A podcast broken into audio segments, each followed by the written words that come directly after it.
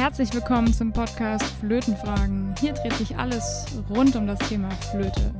Von und mit Saskia Worf.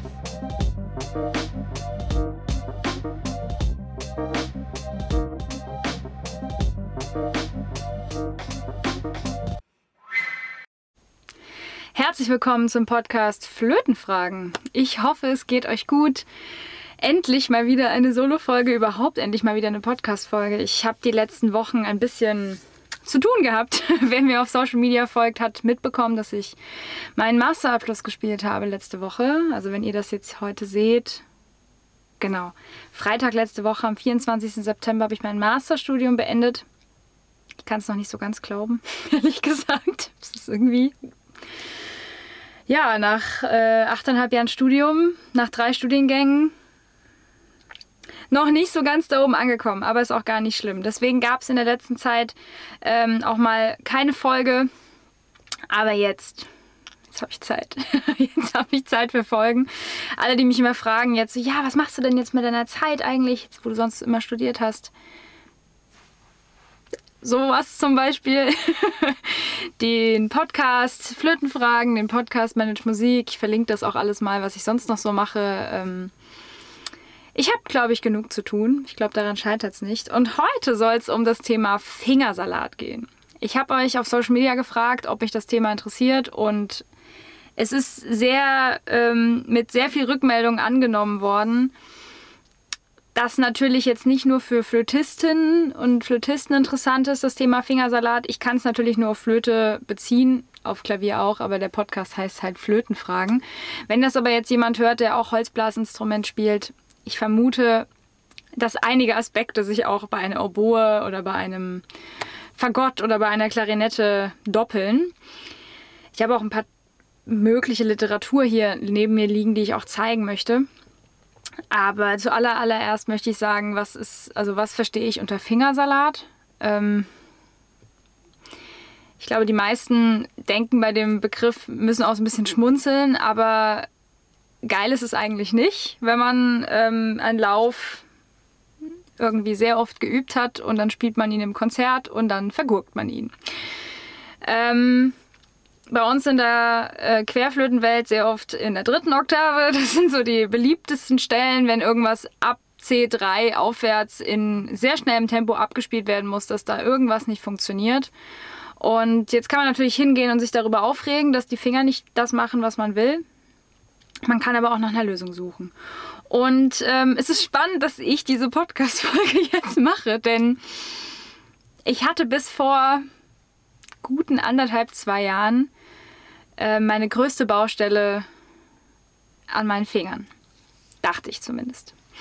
Mm, ich war immer so eine Kandidatin, die, wenn es auf der Bühne mal nicht perfekt gelaufen ist, auch für mich kein Problem gewesen. Ich konnte sehr gut fuschen. Ich kann immer noch sehr gut fuschen. Äh, ich muss nicht mehr so viel fuschen wie früher, aber ich kann sehr gut fuschen. Mm, für alle, die nicht wissen, was ich meine, ähm, Beispiel, der Lauf ist in A-Dur und ich spiele kein A-Dur. Da kommt irgendein Lauf, also da kommen irgendwelche Töne, es klingt nach virtuos, aber es ist nicht das, was da steht. Ähm, eigentlich müsste ich tatsächlich jetzt das neue T-Shirt anziehen, was unsere Flötenklasse jetzt hat und also jetzt nicht mehr meine Flötenklasse. Ähm, wir haben meinem Professor ein T-Shirt geschenkt, wo drauf steht, einfach spielen, was da steht. Das hat mehrere ähm, mehrere Gründe, dieser Satz. Aber vor allem hat es natürlich den Grund, dass man nicht einfach spielen kann, was man will, sondern wenn da A-Dur steht, dann muss man auch A-Dur spielen. Und ich war eine Kandidatin, vor allem am Anfang meines Studiums ähm, in Mainz, sowie auch jetzt äh, in Wuppertal in meinem Bachelorstudium, dass ich immer mal gerne nicht gespielt habe, was da stand. Und ich, naja, doch sehr viel gefuscht habe. Das habe ich dann mir hier abgewöhnt was mir aber immer noch das ganze Bachelorstudium durchhing, war immer wieder, ich habe viel geübt, ich habe die Läufe viel geübt. Ähm, dann war Konzert oder der Auftritt und ich habe den Lauf verkackt. Und ich habe immer gedacht, das kann doch nicht sein. Ich, ich übe das so viel, ich übe variiert, also Ne, Varianten üben mit verschiedenen Rhythmen, mit Artikulation, mit Dynamik. Ich mache wirklich, ich habe sehr viele Methoden auch für mich entdeckt, die ich gerne ähm, auf meinem Patreon-Kanal auch mit euch teilen möchte. Ähm, dazu später nochmal mehr. Ähm, ich habe sehr viele Methoden für mich entdeckt. Wie kann ich die Läufe so üben, dass sie im Konzert sauber laufen? und dass ich eben nicht falsche Noten spiele. Und es hat trotzdem nicht funktioniert. Ich habe zeitweise gedacht, bist du irgendwie zu dumm? Sind deine Finger irgendwie zu, zu lahm? Hast du irgendwie, ist irgendwie, was zur Hölle ist hier eigentlich los? Ich habe es nicht hinbekommen. Und ich bin schier wahnsinnig geworden. Und ähm, habe mein ganzes Bachelorstudium damit gekämpft. Und jetzt kommt's. ich habe mich so darauf fokussiert, immer wieder meine Finger irgendwie gut geübt zu haben, dass ich das langsam spiele, dass ich das sehr bewusst spiele, dass ich das mit sehr, mit, auch mit sehr viel Bewegung, dass man eine gute kinästhetische Rückmeldung in, über, die, über die Klappen kriegt, weil man sieht ja seine Finger nicht beim Spielen auf der Flöte, falls euch das noch nicht aufgefallen ist. Und es hat trotzdem nicht funktioniert. Und ich habe mich aber immer wieder darauf fokussiert und ich habe das auch ganz oft gesagt. Kolleginnen und Kollegen von mir wissen das. Oder ähm, ja, falls mein Professor hier zugucken sollte, Grüße gehen raus. Ich habe immer wieder gesagt, meine größte Baustelle sind meine Finger. Ja, ähm, selbsterfüllende Prophezeiung. Wenn ich mir natürlich ständig einrede, dass meine größte Baustelle Finger sind und dass ähm, ich richtig viel üben muss, weil meine Finger nicht laufen, dann passiert genau das. Das ist wie wenn man auf die Bühne geht und denkt, oh Gott, was ist, wenn ich mich verspiele?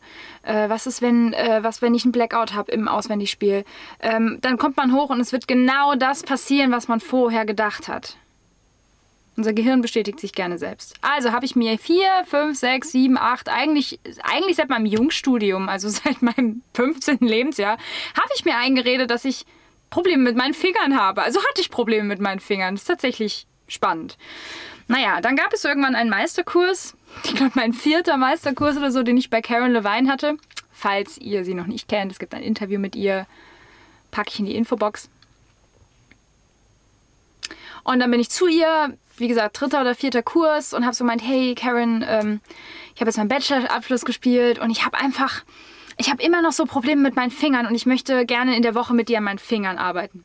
und hat sie mich damals angeguckt und hat gesagt, du hast kein Problem mit deinen Fingern. Und ich so, doch, doch wirklich. Also und dann habe ich angefangen, ihr das zu erklären und dann hat sie gelacht und hat gesagt, nein, Saskia, du hast kein Problem mit deinen Fingern.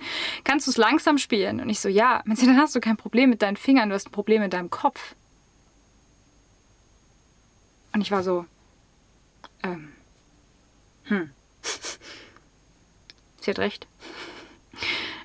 Es steht und fällt mit dem Rollladen, den man vorne hat. Wenn ich mir vorher sage, ich habe Probleme mit den Fingern oder das fällt mir schwer. Wenn ich mir das selber einrede, ja klar, dann fällt mir das auch schwer. Und hat sie zu mir gesagt, ich habe nicht das Gefühl, dass du Probleme mit den Fingern hast. Ich, sie kannte mich ja schon, sie kennt mich seit 2014, sie hat mich mehrere Meisterkurse erlebt. Sie hat gemeint, ich habe nicht das Gefühl, dass du Fingerprobleme hast. Ähm, du traust es dir nicht zu oder du hast Angst. In dem Moment, wo es schwer wird, zum Beispiel. Jeder kennt diesen Moment. Da kommt sie, die Stelle. Oh Gott, gleich kommt die Stelle, gleich kommt die Stelle. Gleich. Und verkackt. oder ja, man hat irgendwie, man hat sehr viel geübt. Ja, Beispiel, sehr, sehr tolles Beispiel ist immer so ähm, Freischütz, Fantasie von Tafanel. Nächste Woche kommt übrigens eine Podcast-Folge äh, über Tafanel Goubert. Die nehme ich auch gleich noch auf. Deswegen, ähm, die kommt nächste Woche. Äh, Freischützfantasie von Tafanel. Wer sie schon gespielt hat, wenn jetzt hier Leute zuhören, die studieren oder die studiert haben, die kennen dieses Stück. Da gibt es diese zwei Seiten. Diese berühmten zwei Seiten, wo man aufschlägt und schon so denkt, als Flötistin oder als Flötist, man denkt, oh mein Gott, ist das schwarz?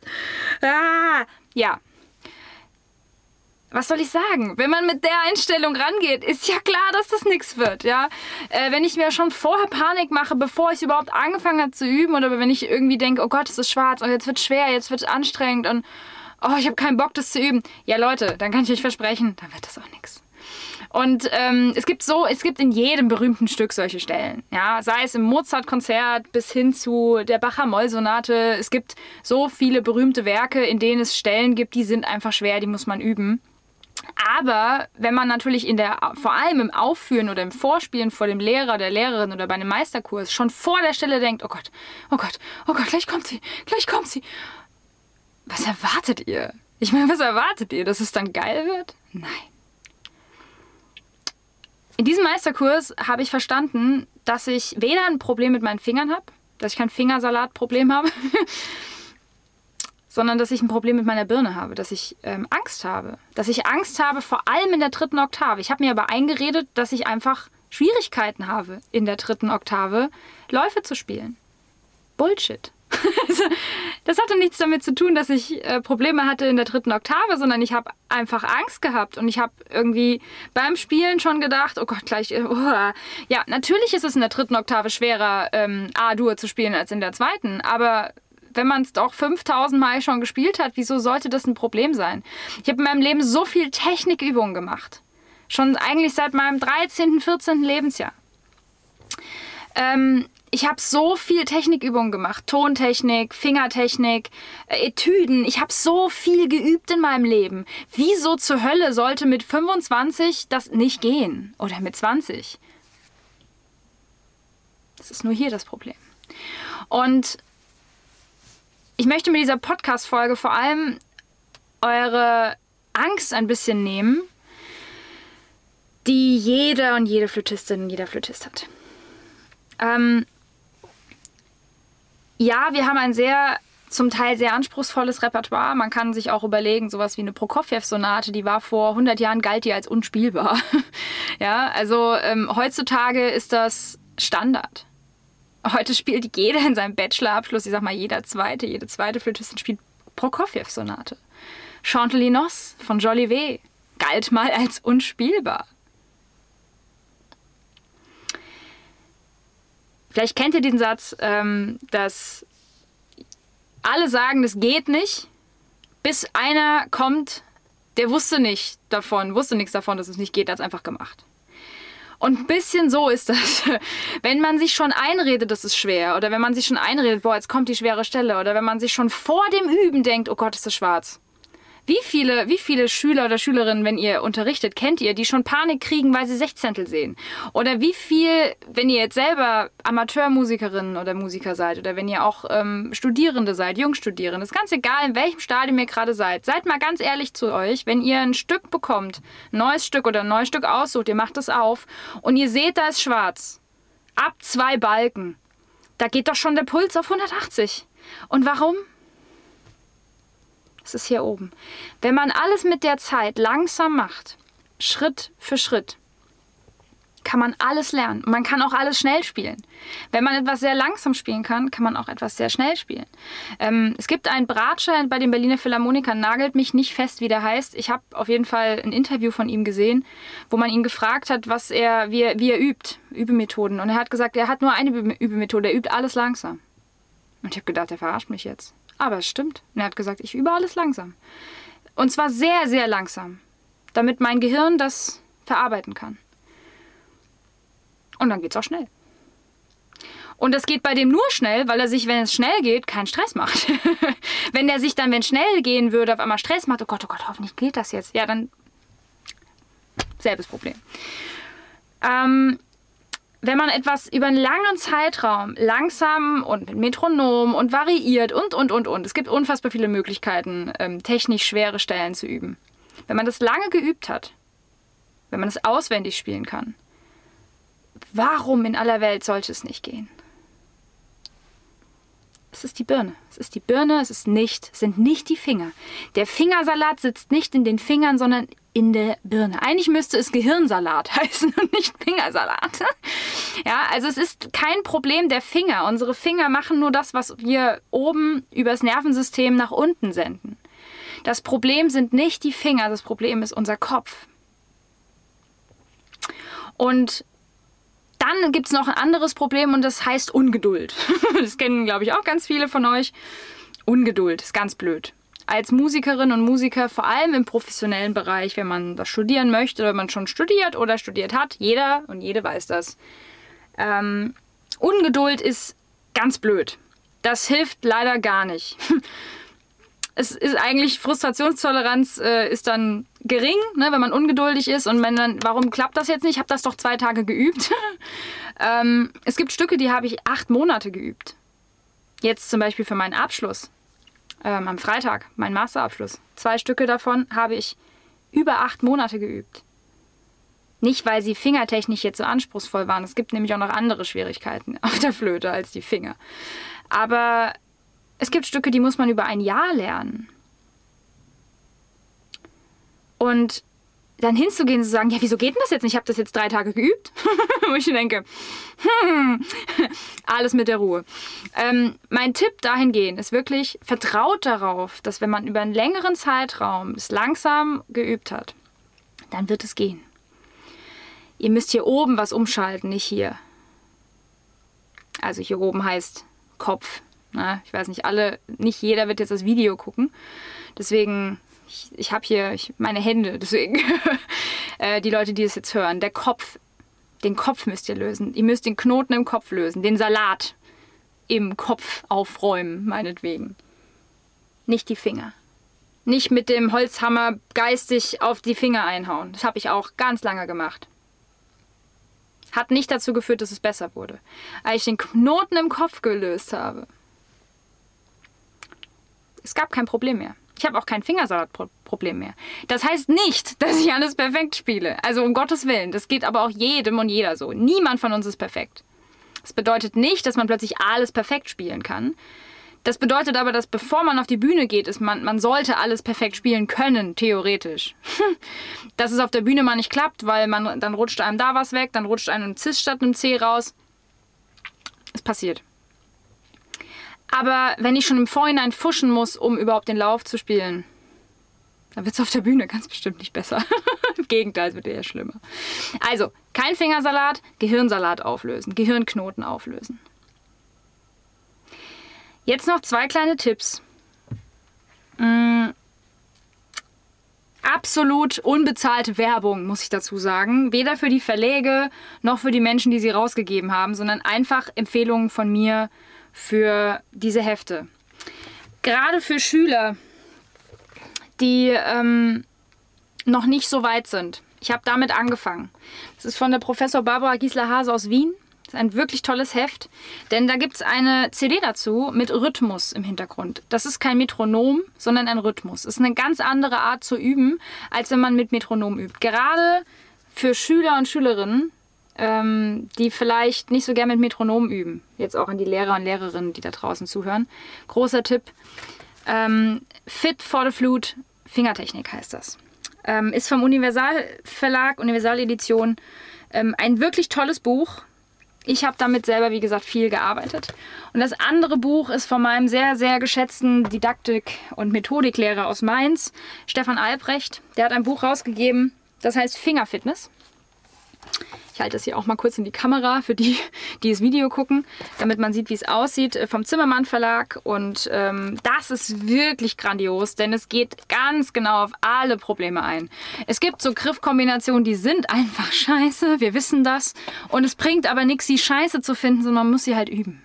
Und diese beiden Hefte kann ich persönlich sehr ans Herz legen, ganz egal in welchem Stadium ihr seid. Ob ihr jetzt ähm, im, im, frühen Anfängerbereich noch seid und ihr vielleicht gerne schon ein bisschen Technik üben wollt oder wenn ihr Studierende, Jungstudierende seid, kann ich das sehr empfehlen.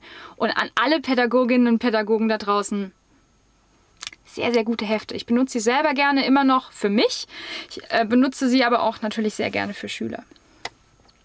Und ähm, wenn ihr jetzt gerne ein bisschen mehr über diese Sachen erfahren wollt, vor allem über die Methoden, die ich da verwende, dann könnt ihr auf meinem Patreon-Kanal vorbeischauen, denn ich habe tatsächlich seit kurzem einen ähm, Patreon-Kanal eingerichtet, ein Level für Flötenfragen. Das heißt, wenn ihr auf den Link klickt, den ich unten in der Infobox habe, kommt ihr auf den Patreon-Kanal. Ähm, und da gibt es ein Level, das heißt Flötenfragen. Da geht es ein bisschen sehr viel tiefer rein als hier in den Podcast-Folgen. Ähm, da wird es ganz viel Content geben rund um Technik, Methoden, um Repertoire, um Bau, ähm, Geschichte, um ähm, irgendwelche tollen Anekdoten, ähm, über Komponisten, die für, für Flöte geschrieben haben, also musikgeschichtlich. Ensemble. Ich werde da Noten zur Verfügung stellen, ich werde da Übungen zur Verfügung stellen. Es wird da richtig, richtig viel Content geben. Meine Liste, die ich jetzt schon geschrieben habe, ist sehr lang. Also für alle, die sich fragen, was ich jetzt mache mit meiner Zeit, das zum Beispiel. Ähm, und da wird es sehr, sehr, sehr viel interessanten Content geben. Alles, was dort ist, kann man sich dann runterladen in PDF-Form.